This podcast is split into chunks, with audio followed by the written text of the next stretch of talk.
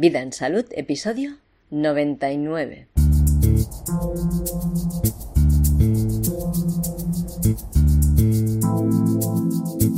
El día 21 de junio vivimos uno de los acontecimientos más importantes que se han dado en los cielos en los últimos tiempos. Te estoy hablando del eclipse solar y nos encontramos con Albert Masdeu, nuestro astrólogo tradicional, para hablar de qué es lo que nos indicaban las posiciones planetarias que había en ese momento. Albert no se quiso ceñir a hacer un pronóstico, una interpretación simplemente, y quiso instruirnos para que podamos comprender de dónde viene cada una de las interpretaciones que tienen esos eventos celestes. Así que esta es la primera parte de lo que estuvimos hablando sobre el eclipse solar del día 21 de junio y va a haber más partes, porque esta es casi que exclusivamente una introducción a la comprensión de la interpretación de la astrología de ese eclipse. Espero que te resulte interesante y te desvele algunas cosas. Te doy la bienvenida al podcast Vida en Salud, el podcast que te acompaña hacia una vida saludable. Queremos que tengas todo el conocimiento que necesitas para ser la persona que decide sobre tu salud. Y aunque el paradigma establecido vincula la salud solamente a la medicina, la enfermedad, los medicamentos, los tratamientos, las terapias y los diagnósticos, nosotros creemos que esta visión no engloba lo que realmente implica la salud. Así que extraemos la salud de la parcela de la sanidad en que ha sido arrinconada y la centramos en la persona, sus circunstancias, y el entorno en que la persona vive, vinculándola así a todos los aspectos de la vida.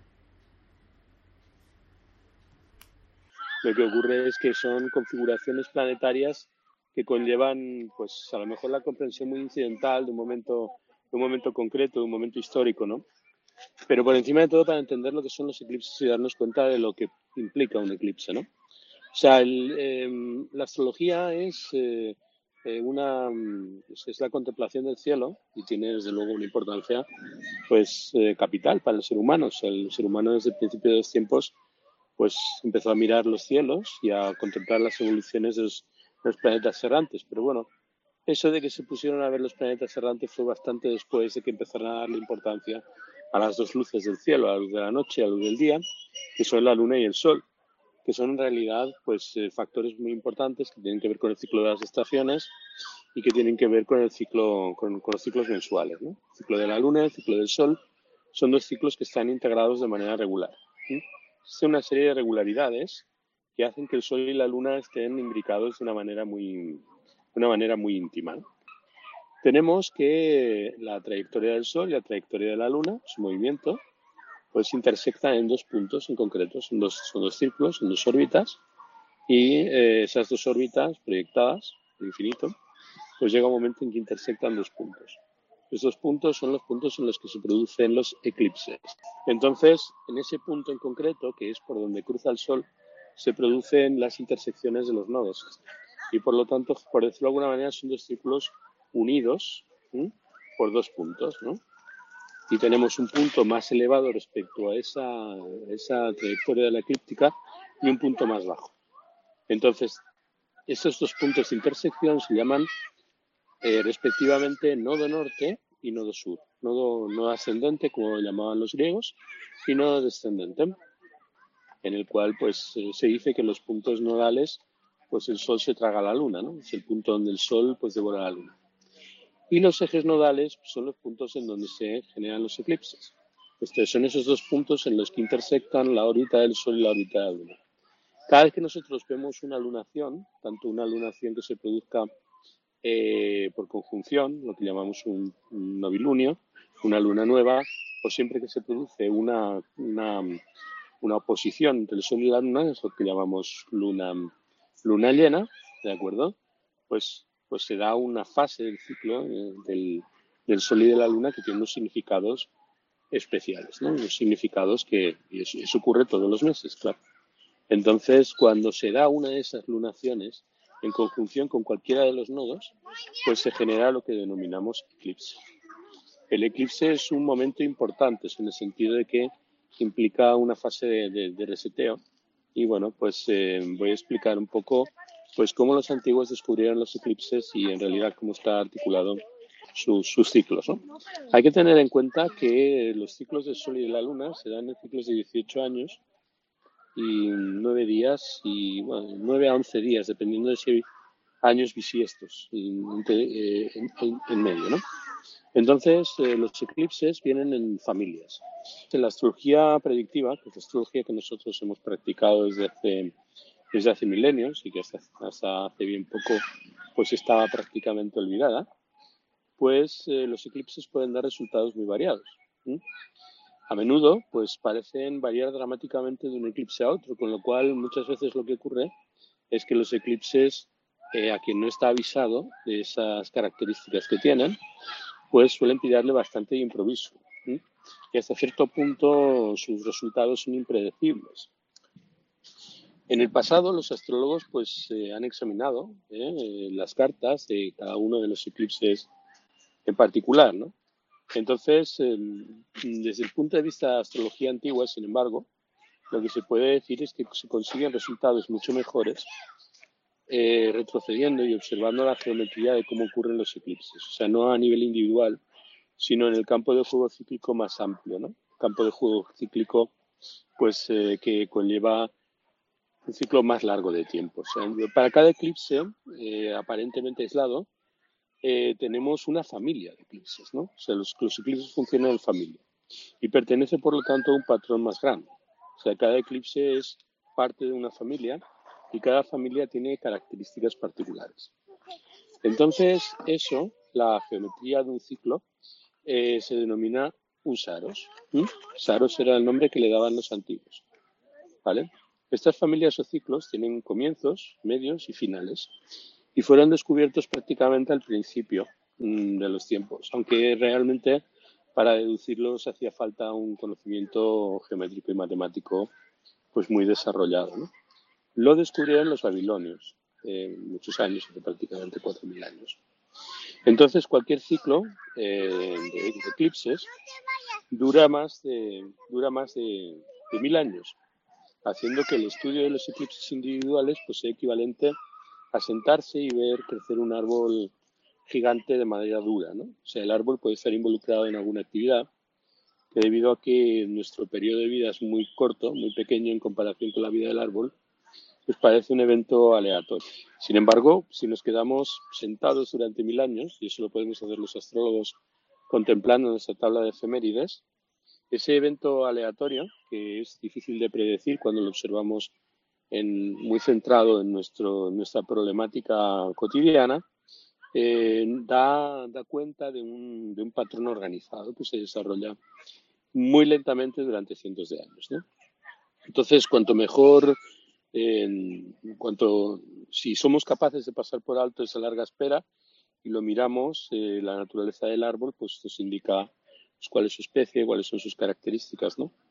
Entonces, los babilonios siguieron este camino y hacia el siglo VIII antes de Cristo consiguieron predecir con precisión el momento de un eclipse solar o de un eclipse lunar. Entonces, en el siglo IV reconocieron que los eclipses ocurren en serie y estas series se llamaron, como estaba comentando antes, la serie de ciclos de Saros. El nombre se lo dio un, un estudioso griego, de acuerdo, mucho tiempo después, y la palabra Saros significa repetición o recurrencia. Entonces, cada serie de saros produce un eclipse solar cada 18 años. 18 años prácticamente exactos. Quiere decirse que al cabo de 18 años se vuelve a producir un eclipse en el mismo lugar. Entonces, dependiendo de la cantidad de años bisiestos, pues son 18 años y 9 días o 18 años y 11 días. La precisión de los ciclos de Saros es perfecta. Cuando, perdona, un momento, cuando dices en el mismo lugar, quiere decir en los mismos grados de ese mismo signo.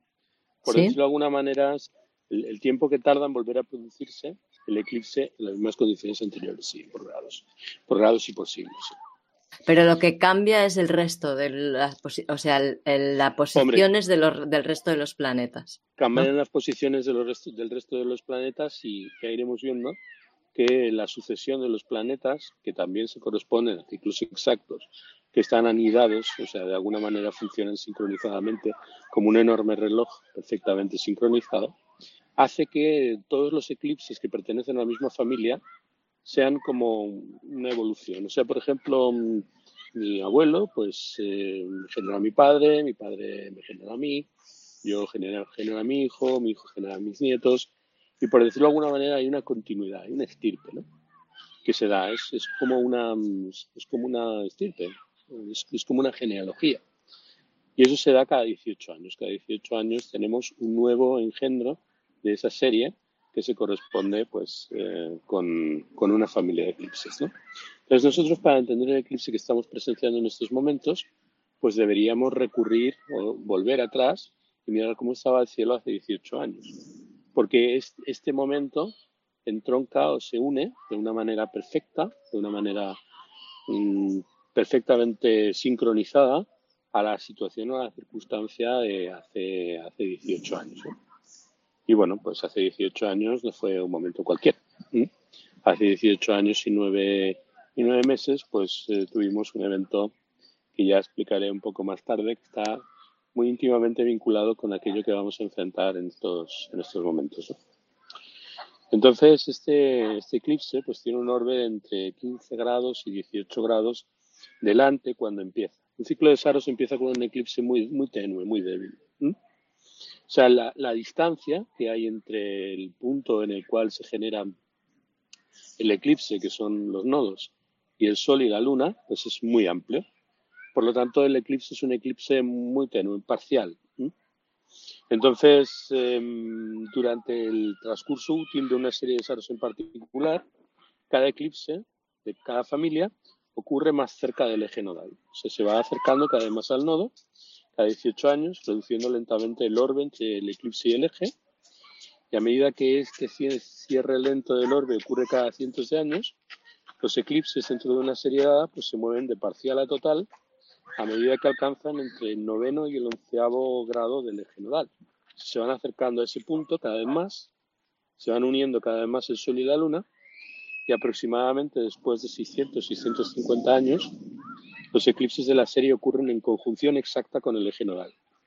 Nosotros estamos viendo que en estos momentos el eclipse que se va a producir en cáncer se va a producir a escasos dos grados del, nodo, o sea, va a ser muy exacto. Eso significa que eh, la serie de saros a la que pertenece este eclipse ha necesitado 650 años para llegar a ser tan exacta como la que se va a producir en estos momentos. O sea, está, podríamos decir que es un momento de maduración del ciclo de Saros el ciclo de Saros tiene 1300 años. Es un ciclo de 1300 años. Por lo tanto, cuando nosotros estamos hablando de este, de este eclipse, no estamos hablando precisamente de un eclipse cualquiera. Es instante de madurez de un enorme ciclo, ¿de acuerdo? Y eventos de estos pues, se producen pues, en muy raras ocasiones.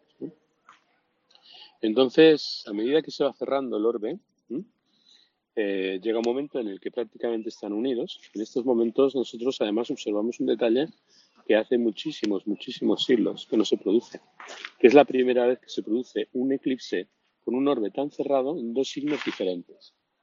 ¿Por qué? Porque Géminis, o sea, el nodo está entrando en Géminis. Y eh, el eclipse se produce a dos grados, pero en cáncer. Con lo cual tenemos que estamos es, como si de alguna manera este, en este ciclo de Saros el Sol y la Luna estuvieran reteniéndose de pasar a, la siguiente, al, siguiente, al siguiente umbral. Entonces eso tiene implicaciones simbólicas muy potentes. Además, nosotros sabemos que los, eclipses se producen en, se producen en, en, parejas. O sea, después de un eclipse de Sol, de un eclipse de Luna, tenemos un eclipse de Sol y un eclipse de Luna al cabo de 14, al cabo, al cabo, de, al cabo de 14 días. Sin embargo, en este caso hemos empezado y terminado eh, un, ciclo de Saros, porque tenemos entre los dos, entre los dos, entre este eclipse central, dos, dos eclipses también con unos orbes muy, muy espaciales. O sea, de hecho hay algunos astrólogos con los que he estado hablando, con los que hemos estado discutiendo esta circunstancia, que le negaban la categoría de eclipse al eclipse que se produjo hace 14 días, que se produjo entre, se produjo entre Géminis y Sagitario, porque estaba el Sol, estaba el Sol y la Luna en oposición muy lejos del nodo. Entonces decían, el efecto es muy débil. Pero precisamente lo que quiero explicar es que esos momentos son momentos mm, trascendentales. O sea, a pesar de que nos dé la impresión de que son, son eclipses débiles, están abriendo una puerta, ¿de acuerdo? Que tiene un trayecto de, más de mil años, en el que van a producirse muchos acontecimientos dentro de esa, esa línea de tiempo, ¿no? esa línea temporal. Entonces, em, como estaba comentando, lo que está ocurriendo ahora ocurre después de aproximadamente 650 años y los eclipses de la serie pues irán ocurriendo en conjunción con el eje y luego pues continúan su viaje alejándose del eje nodal hasta que los eclipses de la serie vuelven a ser parciales de 9 a 11 grados detrás del eje y eh, al final pues eh, acaban cerrando un ciclo, ¿no? Entonces tenemos eh, muchos ciclos que están a lo largo de las temporadas de eclipses activos a lo largo del tiempo. Entonces, la serie Solar Saros también está muy geométricamente equilibrada. Eso quiere decir que un eclipse solar ocurre si se forma una luna nueva dentro de un orbe de 18 grados, o sea, hasta 18 grados de separación, representado como la línea de 0 grados en un gráfico. Entonces, eh, cada eclipse de la serie se mueve de medio grado retrógrado a través del zodiaco. Entonces, eventualmente atrapa y retrograda y pasa al nodo, ¿de acuerdo? Y tenemos pues que el, la serie de Saros en la que estamos involucrados ahora empezó en el año 1617 y contemplará y completará pues eh, su danza pues aproximadamente hacia el 2951. Entonces, el final del ciclo es cuando la serie finalmente produce un pequeño eclipse parcial, aproximadamente 18 grados detrás del eje del nodo, y este eclipse ocurrirá, mm, ocurrirá en el polo opuesto al lugar donde comenzó la serie. Entonces, si una serie de Saros nació, comenzó con un pequeño eclipse parcial en el nodo norte, hay que decir que todas las, todas las series de Saros empiezan en el nodo, eh, empiezan en el polo norte de la Tierra. Se observan desde el polo norte y terminan en el polo sur, o empiezan en el polo sur y acaba en el Polo Norte.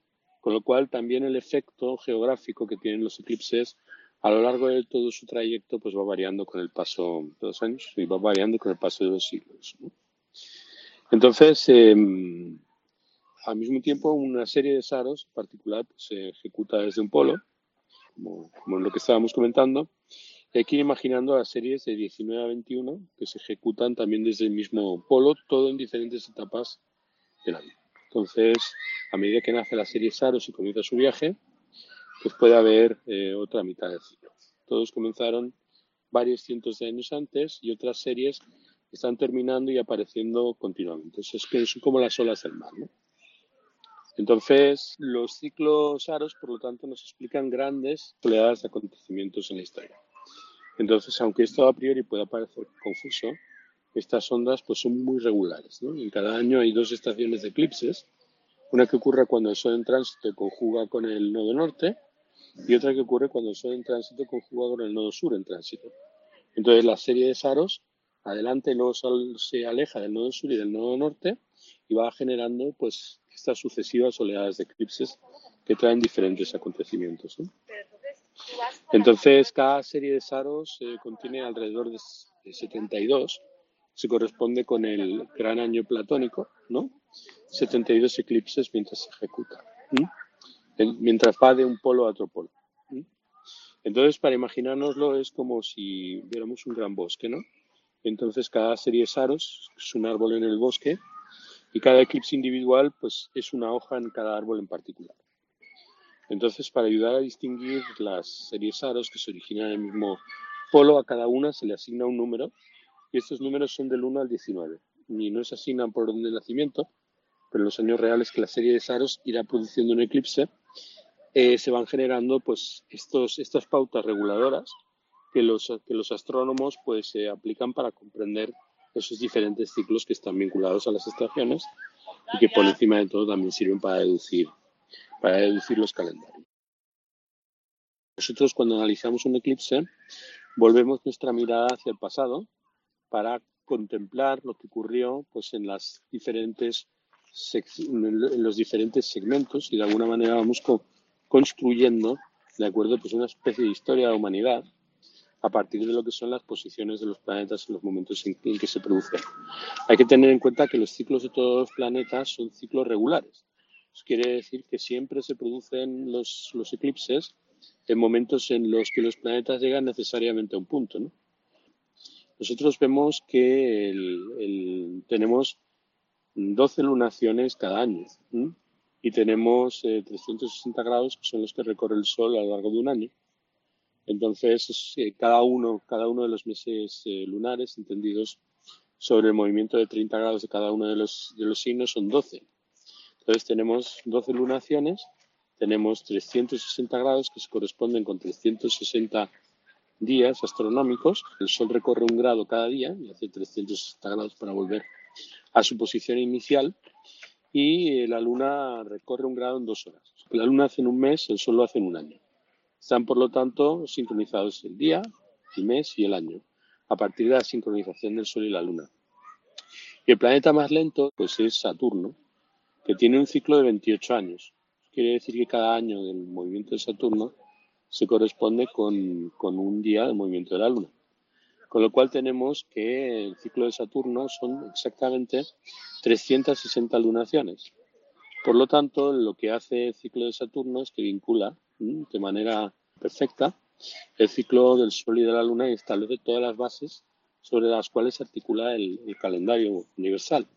Un calendario que tiene vigencia en todo el mundo, independientemente de las civilizaciones siempre esos ciclos han estado perfectamente ajustados porque responden a la visión de los cielos, o sea, responden a la visión de los planetas errantes, que, mejor dicho, a las estrellas errantes que observamos en los cielos, que son los siete planetas. Y todo eso son eh, descubrimientos que proceden de la astronomía caldea, de la astronomía que practicaban los magos y los astrólogos antiguos. ¿no? Entonces, la astrología tradicional Mm, siempre ha medrado a la sombra o al socaire de, este, conocimiento de los ciclos, los ciclos celestes. ¿no? Entonces había una cosa que decía Umashar, que es como el príncipe de todos los astrólogos, que era un astrólogo árabe, que vivió en el siglo X. Él decía que todas las cosas ocurren bajo el orbe de la luna en sincronía con los eclipses. Y él decía que el estudio de astronomía era el estudio de los eclipses.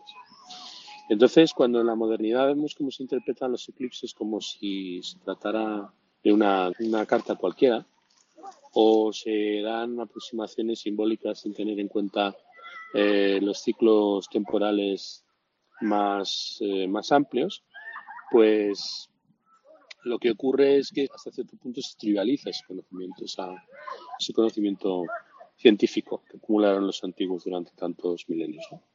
Entonces lo que ocurre es que hay personas a las que les afectan mucho determinados eclipses por eso su carta está sincronizada con, un ciclo determinado de Saros que a lo mejor tiene mil años de historia. Sin embargo, no son sensibles a otras familias de eclipses, ¿no? como si nosotros fuéramos insectos, ¿no? que hay insectos que crecen en unos árboles pero no crecen en otros, porque de alguna manera somos hijos, de acuerdo, de un, racimo de eclipses, ¿no? De un racimo de acontecimientos. Cada uno de nosotros pertenece a un ciclo distinto y hasta cierto punto los ciclos de Saros son como, como familias de eventos, ¿no? Y además eso no solamente vincula familias de, familias de individuos humanos, sino que también vincula familias de individuos con eh, acontecimientos o eh, fases de la realidad, de tal manera que el ser humano es hijo de una historia, ¿de acuerdo? Que articula muchas historias eh, como una especie de entramado, ¿vale? muy sutil, muy complejo. Entonces, vemos que eso afecta a las, a las civilizaciones. Nosotros estamos viendo que los últimos eclipses, sobre todo, han provocado graves eh, convulsiones en nuestro sistema, en, nuestra manera de construir el mundo, en, la cultura eh, occidental. Pero de la misma manera que afectan a grandes colectividades, pues también afecta a individuos de manera peculiar. ¿no?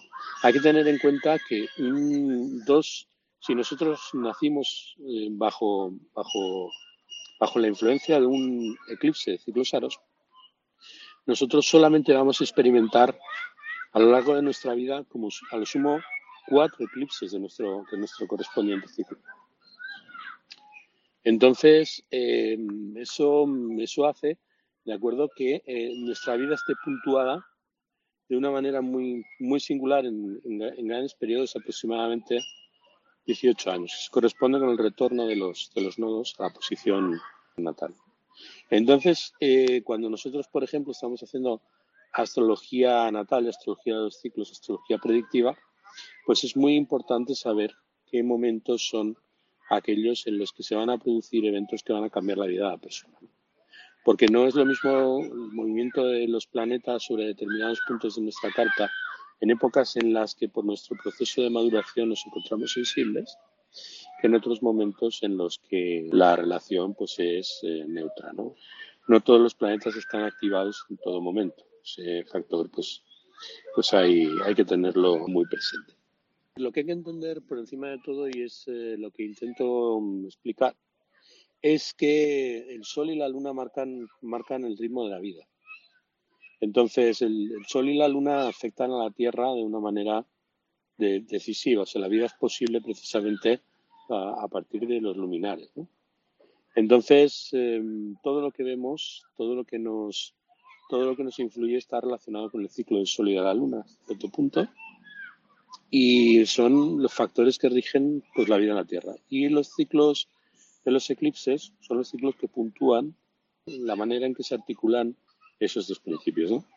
Hay que entender que cuando el Sol y la Luna están en, conjunción, pues desde, desde, cierto punto de vista lo que significa el Sol y lo que significa la Luna, pues se unen, ¿no? Generan algo, ¿no? Y em, hay que tener en cuenta que desde el punto de vista de los antiguos, los eclipses no eran momentos fáciles, o sea, los eclipses son momentos críticos, son siempre momentos complicados en los que se estaba produciendo un cambio. ¿no? Entonces, eh, hasta cierto punto, los antiguos, que venían de culturas que tenían una visión muy amplia de la, de la existencia, pues veían esos procesos y esos momentos con mucho recelo y algunas veces con mucho dolor, ¿no? percibiéndolo a lo mejor de una manera que nos podría resultar fatalista. ¿no? Claro, como un duelo por el cambio, ¿no? Mm. Entonces, bueno, hablando del, eclipse del 21 de junio, otra característica muy importante del eclipse que se va a producir es que es un eclipse que se va a producir con el, con el solsticio. El solsticio pues se corresponde con San Juan y con Navidades, o sea, el momento en el cual el día dura 14 horas y la noche dura 10, mientras que en invierno pues la noche dura 14 horas, el día dura, el día dura 10. Entonces, justamente con el solsticio de verano, el sol se encuentra muy elevado en el cielo, se encuentra en el punto más elevado, y en el solsticio de invierno se encuentra en su punto más bajo. es otro factor que además le da todavía más preponderancia al eclipse que vamos a ver, que se produce el día del, día del paso del Sol en una de las puertas del año, de la puerta del año de cáncer. A partir de ese momento el Sol va va a bajar eh, sus horas de luz hasta el día 21 de diciembre. Entonces, obviamente, no siempre los eclipses solares coinciden con los solsticios, de hecho es bastante raro. Este año 2020, este eclipse coincide con el solsticio de verano en el hemisferio norte, que es donde estamos, y mm, tradicionalmente el 21 de julio en la astrología mundial corresponde a la puerta de cáncer, que, se, que se asocia a la energía del pueblo. ¿no? cáncer, está muy vinculado a la gente del pueblo. En nuestra historia reciente hubo un año en el que también tuvimos un eclipse solar el 21 de junio. Ese año fue el año 2001, concretamente, que es un año en el que ocurrieron cosas pues muy llamativas, ¿no? Quiero recordar. Por lo tanto, este, esta coincidencia es una coincidencia que es eh, muy significativa y ya veréis que no es una coincidencia. La zona donde se producirá el máximo de observación del eclipse pasa, por lo tanto, por el Golfo Pérsico, el norte de la India, el límite entre la India con Nepal y con China. Entonces, el significado astrológico clásico de los eclipses, pues es que afectan a aquellas naciones y ciudades que tienen normalmente una familiaridad tradicional con el signo del eclipse, especialmente aquellos cuya carta de fundación tiene el eclipse en cuatro puntos muy importantes, ¿no? O sea, el ascendente, el medio cielo, el sol o la luna. Em, lo que estoy comentando es que no todos los puntos de la carta son iguales, ¿no? O sea, cuando se produce un eclipse en un lugar determinado, si el eclipse se produce en un signo que se corresponde, por ejemplo, con el ascendente, que es el punto más importante de la carta, pues evidentemente tendrá una repercusión. O si se produce en el medio cielo, que tiene que ver con lo que en ese país se consideran los objetivos, o en ese espacio se considera lo que, lo que hay que conseguir o lo que hay que lograr, pues evidentemente tiene más fuerza. Si se corresponde con el, con el signo solar de la carta de cada uno de los países, porque cada uno de los países tiene una carta, pues ahí el eclipse tiene más vigor. Es tomado como punto de referencia Barcelona y por lo tanto pues está explicando mucho la situación en la que nos encontramos. La carta explicada pues serviría para mostrar pues eh, lo que está encerrado dentro de esta circunstancia, este evento, y si nosotros eso lo articuláramos junto con el eclipse que se produjo, por ejemplo, el 21 de junio del año 2001, pues veríamos unas analogías eh, muy importantes.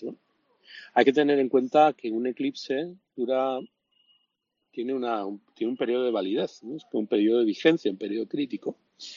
Entonces se cuentan los minutos y las horas que duran en función de las horas que dure, si es un eclipse de sol, se corresponde con un ciclo de tantos años, y si es un eclipse de luna, se corresponde con un de tantos meses. ¿Por qué? Porque la luna, su ciclo es mensual, o sea, tarda en girar y volver a su punto de origen aproximadamente un mes, y el sol hace su giro, como todos sabemos, a lo largo de un año.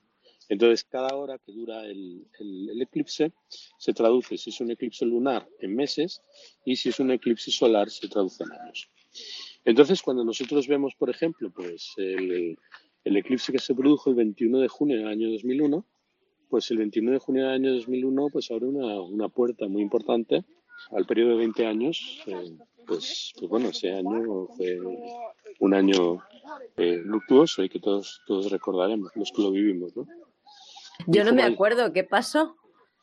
Bueno, se produjo el atentado al World Trade Center y además eh, también coincidió con una conjunción de Saturno-Júpiter, porque la conjunción de Saturno-Júpiter también se produce en un ciclo de aproximadamente 20 años. Aquí todo está mañado. O sea, hay que decirlo que todo está mañado. Es que la inteligencia universal mm, se ha confabulado para mostrarnos pautas matemáticas que sirven para explicar el devenir de los acontecimientos con total precisión. Es lo que decía Benestra, ¿no? Decía, la astrología es simplemente el libro en el que Dios escribe sus versos, ¿no?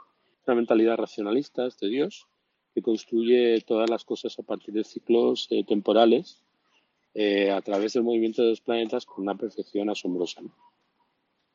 Os preguntaréis si este mm, eclipse se produce en cáncer, qué mm, países son los que sintonizan con este signo, ¿no? O Estados Unidos, por ejemplo, en el eclipse del año 2001, pues eh, también tuvo, tuvo un protagonismo bastante grande, ¿no? O sea, cáncer está asociado a Estados Unidos, Canadá, Holanda, Argentina, Escocia, Nueva Zelanda, Paraguay, Liberia, Congo, Laos, Malawi, Mozambique, Ruanda, las Islas Salomón, Somalia, y eso tiene una explicación, tiene una, explicación geográfica que tiene que ver con la topografía, que tiene también que ver con, la geometría.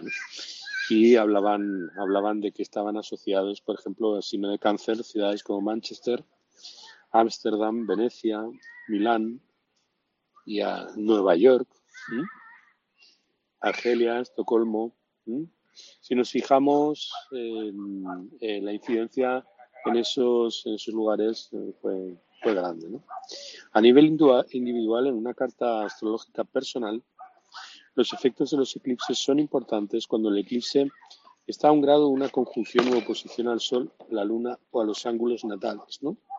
O sea que los, los, no todos, es lo que estaba comentando antes, no todos los eclipses nos afectan igual. O sea, hay determinadas partes de la carta que es en las que mm, tenemos ciertas cuentas pendientes que están, por decirlo de alguna manera, excitadas en el momento en el que se producen determinados acontecimientos celestes como los eclipses que provocan pues eh, grandes grandes efectos ¿no? Em, Otro factor importante a la de tener en cuenta en este eclipse es qué ocurre cuando se produce un eclipse en cáncer. Los eclipses en cáncer provocan sobre todo cambios políticos. Incitan a los hombres a violar los tratados y a tomar las armas. Y causan engaño y, provocan conspiraciones entre, los altos entre los altos cargos. Entonces la navegación y los viajes por mar pues se vuelven peligrosos. Veamos que nosotros en estos momentos no podemos volar a ninguna parte. Los ríos eh, se secan y aumentan las enfermedades que tienen que ver con los procesos infecciosos. Los eclipses en cáncer están vinculados con esas cosas. Si podéis ver eh, la situación en medio de la cual estamos envueltos, pues tiene mucho que ver con lo que implica este eclipse. Otro de los significados de cáncer en la astrología mundial se refiere a el pueblo, la ciudadanía, la gente. También tiene mucho que ver con las mujeres y con los niños. Es un signo de agua que rige la luna y por lo tanto es eh, todo lo que ocurre en cáncer tiene que ver con esas cosas. Cuando nosotros hemos estado hablando de los ciclos de Saros y hemos tratado de establecer correlaciones y características astrológicas dentro de una familia de eclipses, que se remontan a los significadores del primer eclipse de cada familia. si nosotros queremos saber qué es lo que ocurrirá en este eclipse, tenemos que remontarnos a los eclipses anteriores de su respectiva familia. Entonces, este eclipse pertenece a la familia de Saros 137. El primer eclipse que se produjo de esta serie se produjo en el año 1389. La conjunción en ese entonces se produjo en Géminis. El señor del eclipse fue el regente de ese signo, que es Mercurio. Cuando nosotros decimos que Mercurio rige el eclipse, nos estamos refiriendo a que eh, el planeta que más fuerza tiene, el que manda sobre ese espacio, fue Mercurio. Em, era el que tenía más dignidad en ese lugar y estaba en cáncer precisamente. Estaba en cáncer el 25 de mayo de 1389. Si nosotros observamos en estos momentos el cielo, observamos que Mercurio se encuentra en cáncer, como en el primer eclipse del ciclo correspondiente de Saros. Y está en la casa del señor de este eclipse, que es la Luna. O sea, la Luna es el planeta que más fuerza tiene. Además, el eclipse se da en términos de Marte. Lo cual quiere decir que Marte, que es el señor de la guerra, es el señor de los conflictos, que por cierto en cáncer está en caída, y por lo tanto da sus, sus frutos menos, menos gratos, pues es el planeta que marca los términos de esta situación. Los, los planetas se relacionan entre sí a través de los signos, ¿no? Pero los signos tienen elementos, o sea, por ejemplo, en estos momentos estamos viendo pues el, el Sol y la Luna hacen una conjunción, hacen una conjunción en un signo de agua, ¿no? Entonces los signos de agua tienen una correspondencia entre sí por el elemento que lo rige. Entonces, de alguna manera, todos los signos que se encuentren en agua se encuentran en armonía en una carta determinada, lo mismo que todos los planetas que se encuentran en fuego se encuentran en armonía en una carta. Se encuentran en una armonía transformadora curiosa cuando, por ejemplo, están en fuego y en aire. O se encuentran, aunque también se pueden encontrar en oposición bajo esas circunstancias y tienen una misma modalidad. Entonces, eh, hay que entender que las relaciones entre los signos son relaciones armónicas. Son, son diferentes armónicos que sirven para expresar cómo se relacionan los planetas entre sí. Eso puede parecer muy abstracto y muy, muy complejo, pero en realidad es muy simple cuando explican las reglas. ¿no? O sea, cuando explican las reglas, todo va entrando muy fácilmente y un día descubres que ya entiendes muchas cosas de una carta y una carta empieza a darte mucha información.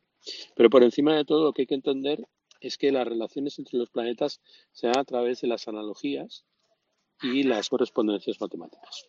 Quiere decirse, por lo tanto, que un astrólogo no es una persona que tenga unas dotes intuitivas especiales. Es simplemente una persona que aplica unos protocolos y que se dedica simple y llanamente a combinar esos protocolos y, darles, darles una, una, conformación narrativa. ¿no? No, no puedes decir cualquier cosa ni lo primero que se te viene a la cabeza porque de repente te ha bajado una revelación del ángel Gabriel. Estamos viendo el signo de cáncer. Dentro del signo de cáncer hay cinco particiones desiguales. Cada una de esas particiones está regida por un planeta. Eso se llaman los términos de los signos. Es como si dijéramos que cáncer es un palacio que tiene un señor, ¿vale? Ese señor es, es eh, la luna. Y tiene un, un dios, que es Júpiter, que es el planeta que se exalta allí. Y luego tiene cinco habitaciones pequeñas para los cinco planetas que no son el Sol y la Luna. Entonces, cada uno de esos espacios pues tiene una serie de prerrogativas. Cuando tú entras en cáncer, pues no entras en un lugar sin, Dios. Encuentras en un lugar donde entras en un lugar que tiene un propietario, que tiene unas reglas que, que hay que cumplir. Entonces, el, el sistema de regencias y de dignidades nos da información acerca de cómo se establecen las diferentes jerarquías que dan lugar a los acontecimientos. Por ejemplo, un planeta entra en el grado cero de, cáncer. Mm, ocurren una serie de cosas. En primer lugar, queda a disposición de la Luna, porque la, Luna es la propietaria de cáncer. Y además tiene que rendir homenaje a Júpiter, porque es el planeta que allí se exalta. Y además entra en la habitación de Marte, con lo cual tiene que hacer las cosas que le corresponden como planeta en el lugar donde se encuentra, según las normas que le indica cáncer. Y además, como es una carta diurna, pues eh, tiene que rendir pleitesía al planeta que tiene gobierno sobre el agua, sobre el elemento agua en una carta diurna, que es Venus. Y eso implica una serie de correspondencias, porque cada una de esas jerarquías implica unas obligaciones diferentes. Entonces los planetas tienen que cumplir con esas normas. hay que entender a los planetas como las manecillas de un reloj. ¿no? O sea, cuando la manecilla del reloj llega a las 3, pues de repente Mm, pues hay que comer. O a las nueve, pues suena el despertador, tienes que levantar. O sea, lo, que indican los, los, planetas son los momentos en los que ocurren las cosas. No son los factores que determinan que las cosas ocurran, sino indican los momentos en los que tienen que ocurrir. Ese factor también es importante. Cuando se produce una alineación cósmica, esa, esa alineación cósmica crea una especie de portal. Son principios físicos que hacen que en determinadas circunstancias haya propensión a que ocurran ciertas cosas, ¿no? Y eso es lo que hace que pasen las cosas que pasan y siempre tienden a ocurrir según esos mismos patrones. Entonces, eh, bajo esas circunstancias, nosotros estamos viendo que se avecina un momento muy, muy trascendental y que todo lo que rodea este eclipse pues está cargado de unas connotaciones pues que van a tener repercusión muy grande no solamente al nivel de, de las próximas décadas, sino muy probablemente a lo largo de las próximas centurias. ¿no? O sea, va a interesar de manera muy pronunciada los acontecimientos que vamos a ver en nuestro próximo giro civilizatorio. Estamos, estamos ahí.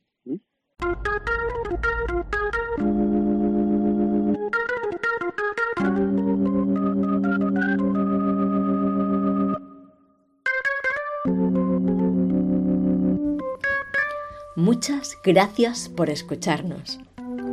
Gracias por participar, por tus comentarios, likes, recomendaciones, tus reseñas de 5 estrellas, tus valoraciones positivas.